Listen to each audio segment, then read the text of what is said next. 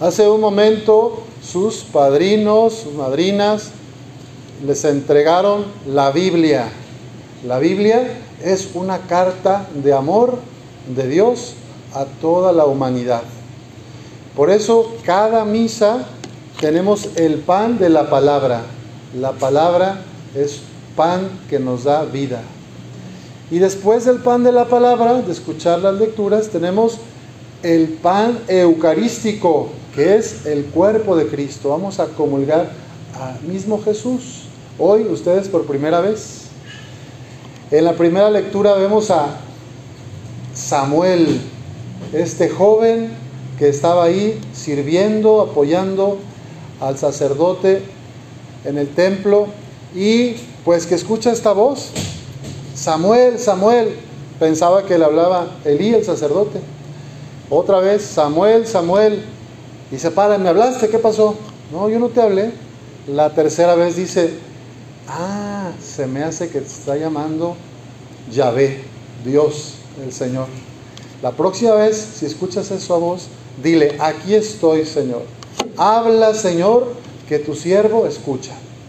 Esa es la actitud que necesitamos los cristianos. Y hoy ustedes, niñas y niños, pues van a recibir esa fuerza de la Eucaristía para poder escuchar los llamados de Dios.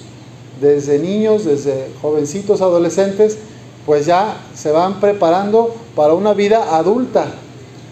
A los grandes, con los años, a veces como que nos vamos quedando sordos. De repente o oímos como que oímos, o, oímos lo que nos importa y lo que no nos importa no lo oímos tan bien. Y de hecho la palabra del Evangelio de hoy termina diciendo eso, El que tenga oídos, que oiga. Como diciendo, miren, a todos nos llama Dios, a todas las niñas y niños, a sus papás y padrinos. Todos los bautizados somos llamados en la iglesia a ser miembros vivos del cuerpo de Cristo. Y la Eucaristía no es un momento donde yo comulgo y ya digo qué bonito siento, qué bueno, eso es muy importante, pero no se trata de quedarme con ese momento después de comulgar, se van a poner de rodillas y van a dar gracias a Dios, pero hay que salir después a la vida, a la familia, a la escuela, donde tú estás todos los días, ahí hay que transmitir este amor de Dios esta caridad y esta paz. La parábola, a ver los niños, recuérdenme cuál es la parábola del Evangelio que escuchamos. ¿Quién salió y a qué salió?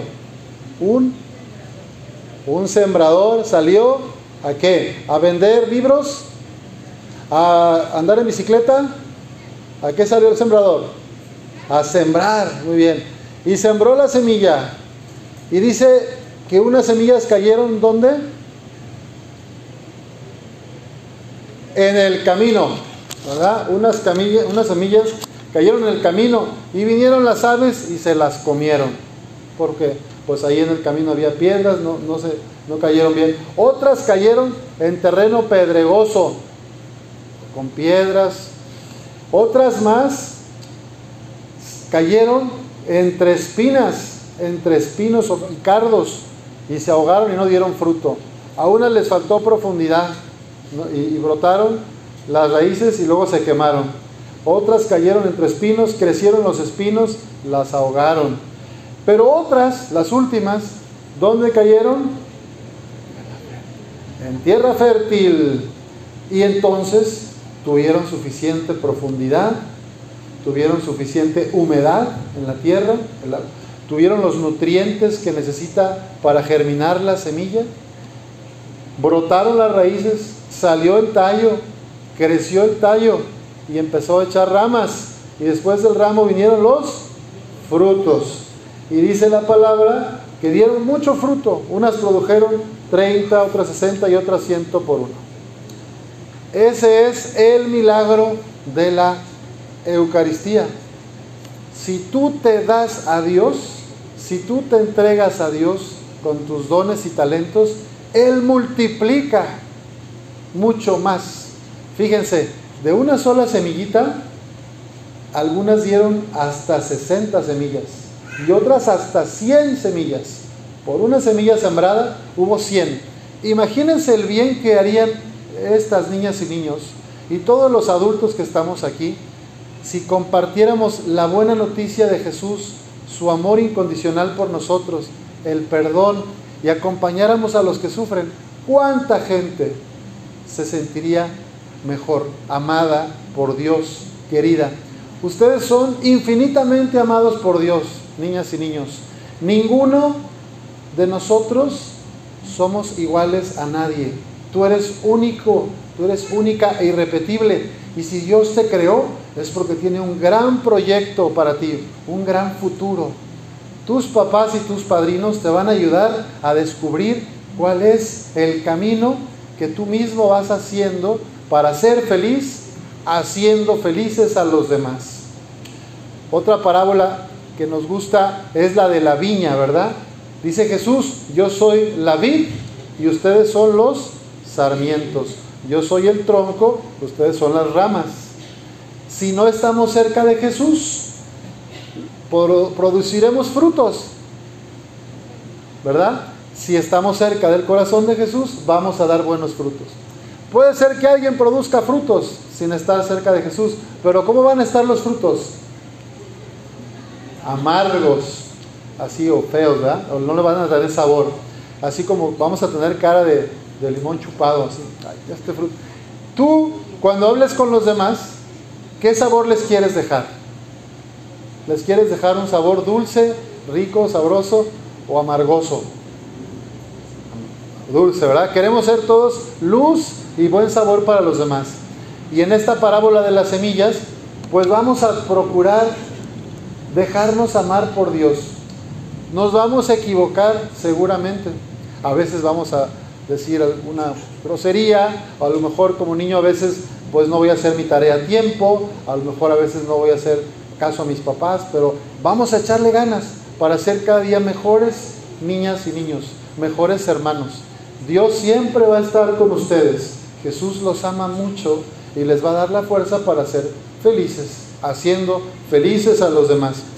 Y bueno, a ustedes, papás y padrinos, a ustedes las catequistas, un agradecimiento y una felicitación hermano David, coordinador de catequesis. ¿Por qué? Pues porque gracias a ustedes estos niños y niñas hoy concluyen su ciclo de preparación de primera comunión. Y es el principio de otra etapa. Ahora se van, hay grupo de perseverancia, van a poder seguir viniendo, reuniéndose y compartiendo la fe y la vida con juegos. Están invitados, ¿verdad? Y el día que tengan ya 15 años cumplidos, van a entrar al proceso de las confirmaciones, para prepararse al sacramento de la confirmación. Entonces, esta es una invitación para las niñas y los niños y especialmente para los papás, que lo sigan trayendo, que les sigan dando permiso, que puedan seguir en su vida de fe. Y obviamente los domingos, pues comulgar, porque es muy fácil decir, hijo, ve a misa, y yo me quedo aquí viendo la tele. Hay que ir la familia a misa, ¿verdad? Eso se trata. Hoy es que juega el Santos, hoy no podemos ir a misa. Bueno, pues busque otro horario, busque otro horario. Aquí en la parroquia hay muchas misas, en la mañana a las 8, a las 11, a la 1 y en la tarde a las 6 y a las 7 y media. Cinco misas en San Judas Tadeo. Aquí es a las 6 de la tarde en San Felipe. O sea, hay muchos horarios y hay otras parroquias. Entonces, aunque juegue el Santos y aunque juegue la selección, siempre se puede ir a misa si uno se lo propone. Les invito, papás, padrinos, mamás y madrinas, a seguir dando ejemplo a sus hijos de ir a misa. Porque qué caso tendría, ¿verdad? Venir hoy a la primera comunión y luego no se vuelven a parar hasta que ya tienen 18 años a veces, que se enteran unos que para casarse tienen que estar confirmados. Y a los 20, 22, ahí andan tomando un curso express de confirmación para... Entonces no queremos que estos niños lleguen a hasta 10 años, ¿verdad? Ahí los más chiquitos tienen 11, 10 y algunos 12 y otros, el más grande 14. ¿Quién es el más grande? Levante la mano. 14, 15 por ahí, ¿va? Bueno, imagínense que vinieras hasta los 24, 10 años, no, pues el chiste es que ahorita permanezcamos en comunidad, en iglesia y siempre amigos de Jesús. Bueno, pedimos al Señor para ustedes, papás, padrinos, la luz, la sabiduría, la humildad para acompañar a estas niñas y niños que hoy con tanta alegría recibirán el cuerpo de Cristo. Que así sea.